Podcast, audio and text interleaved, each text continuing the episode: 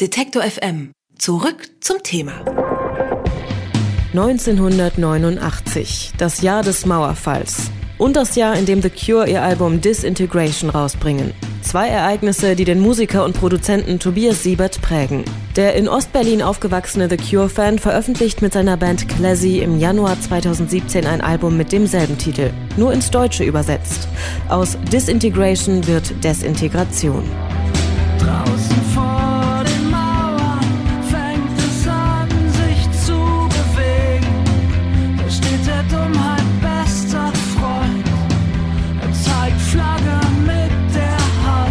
Düster klingen die neuen Songs von Classy und politisch. Sozialer Zerfall und engstirniges Nationaldenken sind die Themen, um die sich die tiefschwarzen Texte von Tobias Siebert drehen.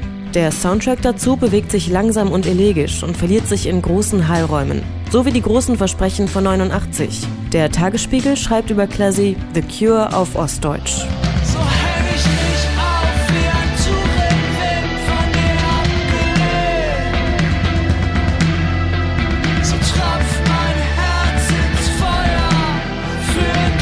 Um den Moment festzuhalten, haben Classy ihre Konzerte der Desintegration-Tour mitgeschnitten. Das Ergebnis ist gerade als Live-Album mit dem Titel November erschienen. Und bevor Classy ihren November Blues wieder auf die Bühne bringen, sind sie jetzt zu Gast bei Detektor FM.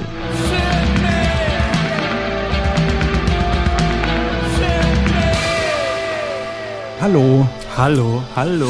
Hallo. Ihr wart mit eurem neuesten Album Desintegration auf Tour und habt da die Konzerte aufgezeichnet und ein paar dieser Aufnahmen, die kommen jetzt als Live-Album raus und es gibt ja Leute, die dann immer so hämisch sagen, ja, jetzt wollen die das Album nochmal melken, wollen nochmal Geld verdienen. Bin mir ziemlich sicher, dass das nicht eure Intention war, aber warum haben euch die Studioversionen nicht gereicht? Warum noch ein Live-Album zu Desintegration?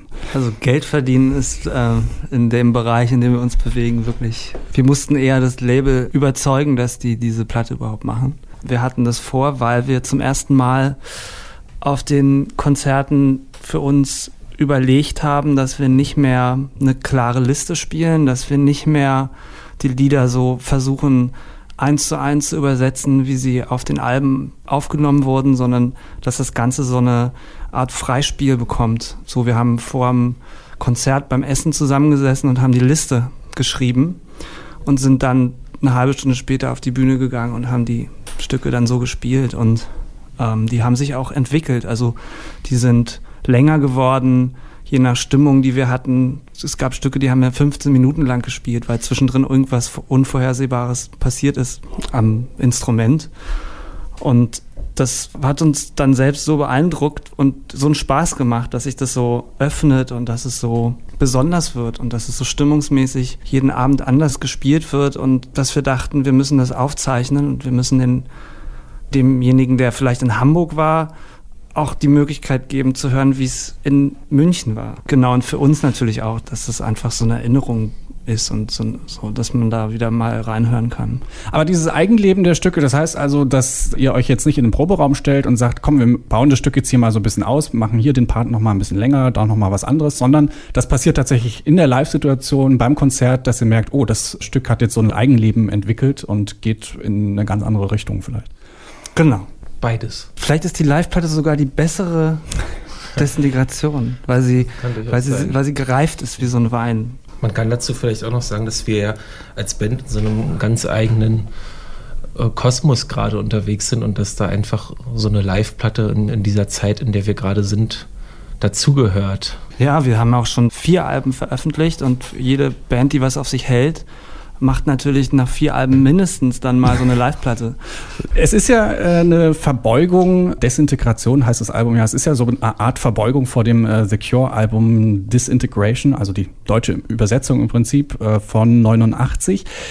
The Cure haben das Album dann im selben Jahr in Wembley live gespielt und auch die Aufnahme gibt's dann, habe ich gesehen, auf so einer Deluxe-Version von dem Album. War das auch wieder so eine Art Vorbild für euer Live-Album? Zu sagen, hey, The Cure haben das auch mal live aufgenommen? Ja, ich glaube, dass alle unsere Lieblingsbands irgendwann eine Live-Platte gemacht haben. Aber natürlich führt es diese Inszenierung dieser ganzen ähm, Hommage an der Stelle fort, klar. Gibt's so Lieblings-Live-Alben? Gibt's welche, bei denen ihr sagt, die Live-Version, die sind da eigentlich besser als die Originale? Ich habe so eine Pearl Jam Platte, die finde ich ganz gut. das war so die erste Grunge Band, mit der ich so eingestiegen bin. Und die haben auch mal so jedes Konzert, glaube ich, dann aber so in kompletter Konzertlänge, so eine Tour lang, haben die dann so verschiedene Städte äh, als, als Konzert veröffentlicht. Ist da auch live drauf? Natürlich. Ja, klar. Ja. Wir hören ein Stück von eurem Live-Album, äh, ein neuer Song, Raupe. Was könnt ihr uns über den erzählen? Es wird viel saniert in dem Song. Ja, das ist ja das passende Geräusch gerade. Hier bei euch wird auch saniert, das Gebäude wahrscheinlich, damit die Mieten schön steigen können. Da wird gebohrt und gesägt. Ja, ähm, ja so darum geht das. das. Also in Berlin erleben wir das ja extrem stark und ich glaube, Leipzig kennt das auch schon, dass sich da viel verändert. Und ähm, Raupe raubt sich da so durch und frisst die letzten schönen gezeichneten Herbstblätter weg, bis nichts mehr ist. Der bunt äh, am Baum hängt. So. Daniel? Ja. Zustimmung gibt's da. Klisi mit Raupe live aufgenommen in? Äh, in, oh, das weiß ich jetzt oh. gar nicht. Na, das finden wir noch raus. Hören wir erstmal den Song Klisi mit Raupe vom Live-Album November.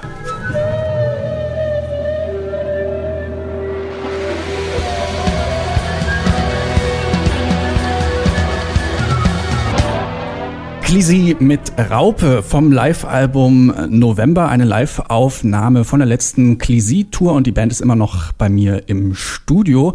Äh, wer sich so ein bisschen auskennt mit solchen äh, Live-Aufnahmen, der weiß, eine Band live aufzunehmen und abzumischen, dass die Live-Energie dann äh, auch genauso gut rüberkommt, das ist gar nicht so einfach. Äh, Tobi, du bist selbst Produzent, nimmst normalerweise Bands bei dir im Studio auf. Inwiefern musst du dich als Produzent umstellen, wenn du jetzt eben nicht den Komfort eines perfekt abgestimmten, schallisolierten Studios hast, sondern da steht eine Band im Club, der Raum klingt anders, die Band verspielt sich vielleicht auch mal.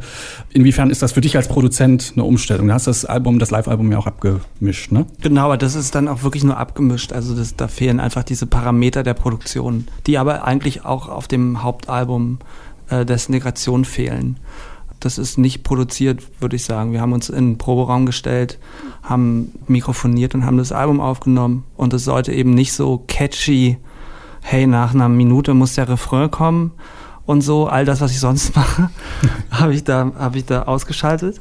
Und ich glaube, genau deswegen ist es auch dieses Album geworden, was von acht, neun Minuten Stücken lebt und die erstmal ewig brauchen, bis sie ins Rollen kommen und bis sie einem so erklären, worum es eigentlich, wie die Stimmung jetzt sein soll und dass man da eintauchen kann. Und dann kommt irgendwann der Gesang und so.